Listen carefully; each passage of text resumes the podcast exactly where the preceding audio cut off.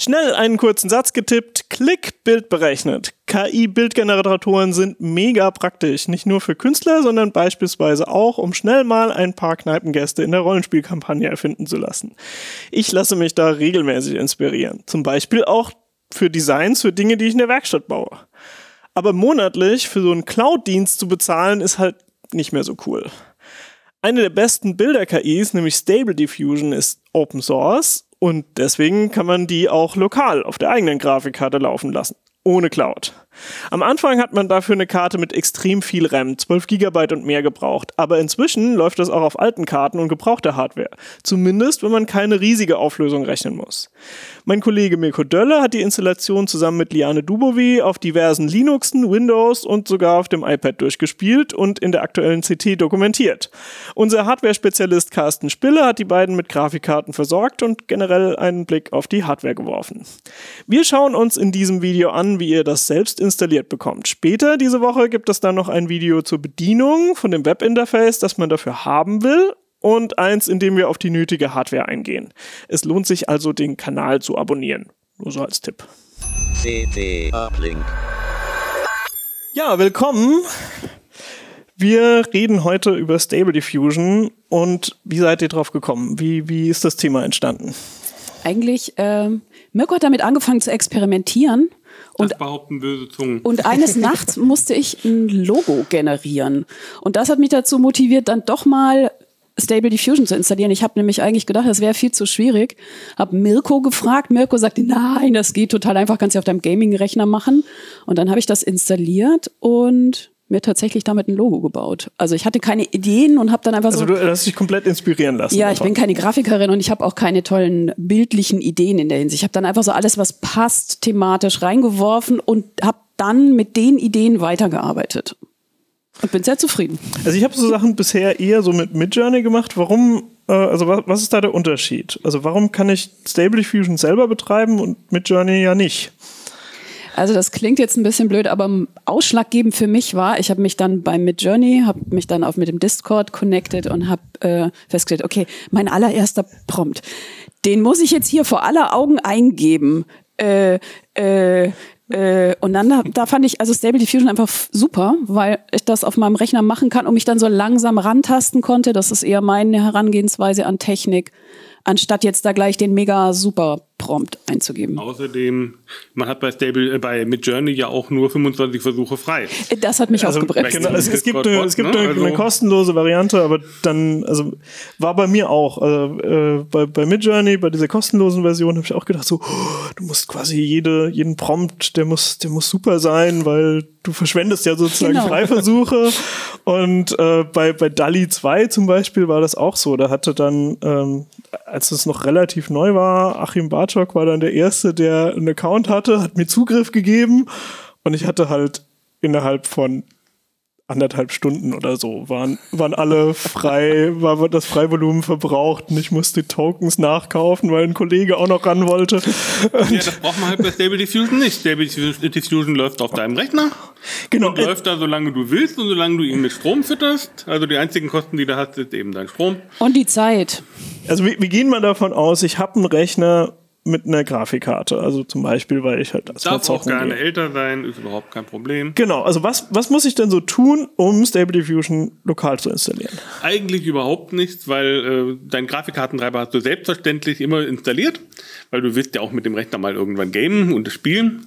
Also Klar. kurzum, man braucht irgendwas mit Nvidia oder äh, AMD-Hardware.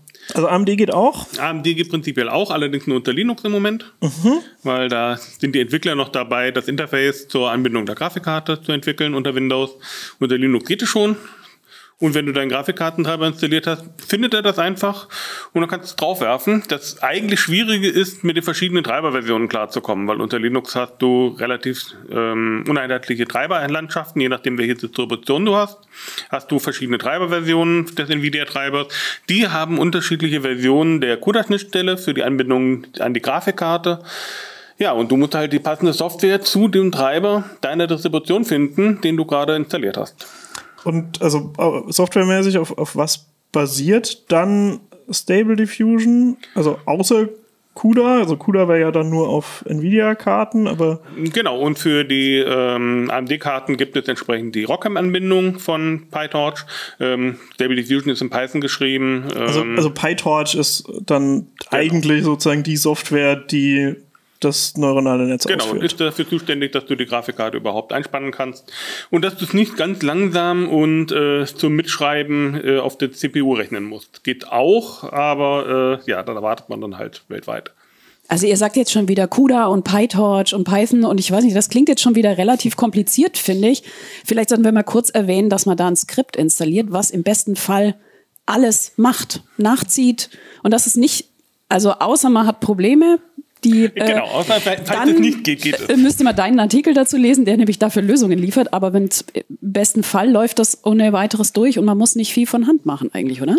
Genau. Das heißt, ich habe äh, ein Git-Repository, das ich auschecke, wo dieses Skript drin ist. Ich hole mir einfach die Quellen von, von äh, Stable Diffusion, äh, rufe da ein Installationsskript auf, was es für Windows wie für Linux gibt. Und mhm. im Idealfall, wenn alles gut läuft und ich richtig Glück habe, so wie Lerne zum Beispiel, dann braucht man nichts weiter zu machen, sondern dann geht es einfach so. Ja, also ich packe auf jeden Fall dann auch noch in die Videobeschreibung rein, äh, beziehungsweise bei, bei Audio findet ihr es äh, über den Artikel dann, äh, wo, wo man also das Skript dann findet genau. und, und äh, das Git-Repository.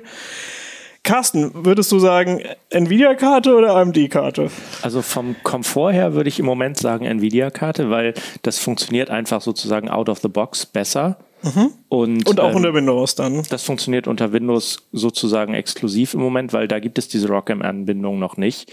Das funktioniert noch nicht mit der verfügbaren PyTorch-Version. Und ähm, unter Windows eindeutig GeForce, unter Linux äh, sind die Radeons auch durchaus zu gebrauchen, wenn man denn schon funktionierend und mit, mit passendem Treiber, was Mirko gerade beschrieben hat, äh, laufendes System hat, dann ist das auch eigentlich kein Problem. Der Vorteil von den AMD-Karten ist halt, die haben fürs gleiche Geld oftmals mehr Speicher. Das Damit können sie auch quasi den aktuellen Hauptnachteil wettmachen, ähm, hm. nämlich sie brauchen auch mehr Speicher, um das gleiche Bild zu berechnen.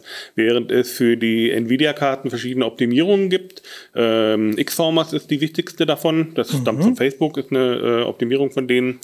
Die gibt es aber nur für die Nvidia-Karten und dementsprechend braucht man dann quasi für die Radeon-Karten sowieso etwas mehr Speicher. Hat aber auch den Vorteil, dass man eben für selbe Geld mehr Speicher bekommt. Wenn das irgendwann mal abgeschlossen ist, wird es hoffentlich so sein, dass man mit dem mehr Speicher der Radeons dann auch wirklich einen Vorteil hat. Sehr cool. Ähm, jetzt so, also das ist ja, also es, Stable Diffusion ist ja eigentlich nicht ein neuronales Netz, oder so, sondern eher so eine Art Architektur, so eine, so eine Gruppe von neuronalen Netzen. Das heißt, es gibt unterschiedliche Parametersätze, die ich runterladen kann. Wo kriege ich die denn her? Also im Internet. also äh, es sind ein paar, sind schon verlinkt direkt auf der GitHub-Seite, die wir ja unten in der Beschreibung oder in der Podcast-Beschreibung verlinken. Aber es gibt über Prompt Hero zum Beispiel oder Civet AI gibt's auch, da kann man, man kann einfach auf den entsprechenden AI-Communities da gucken, was haben Leute damit generiert. Und wenn man so ähnliche Bilder generieren möchte, also es gibt dann auch so, das eine macht mehr Fotos, das andere macht mehr so Science-Fiction-Bilder, das dritte kann irgendwie einen ganz coolen Grafik, äh, Style äh, imitieren, solche Sachen. Man sucht sich dann ein passendes Modell raus, lädt es runter. Ich empfehle viel Platz auf der Festplatte, weil das immer, man redet da immer gleich von mindestens zwei Gigabyte, meistens eher fünf oder acht. Und das packt man ins entsprechende Verzeichnis und kann das dann, lädt einmal die Weboberfläche neu und kann dann links oben über so ein Dropdown, äh, so ein Auswahlfeld einfach das gewünschte Modell auswählen.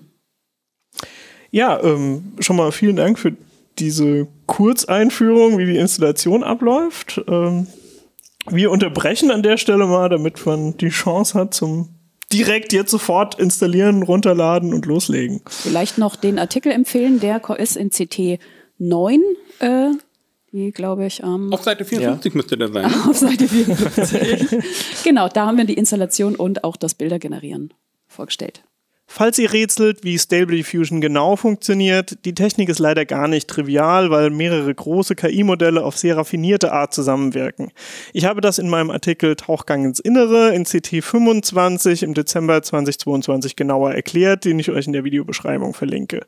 Das Wissen, was die Bild-KI malen soll, stammt aus einem großen Transformer-Sprachmodell. Wie Transformer funktionieren, konntet ihr in CT 1122 nachlesen.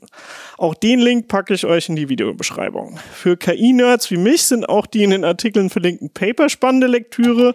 Wenn ihr Stable Diffusion vor allem benutzen wollt, müsst ihr die Technik glücklicherweise nicht komplett durchschaut haben. Beim Benutzen entwickelt ihr automatisch ein Bauchgefühl dafür, was die KI macht. So oder so, es lohnt sich, Stable Diffusion mal ausprobiert zu haben und es macht Spaß.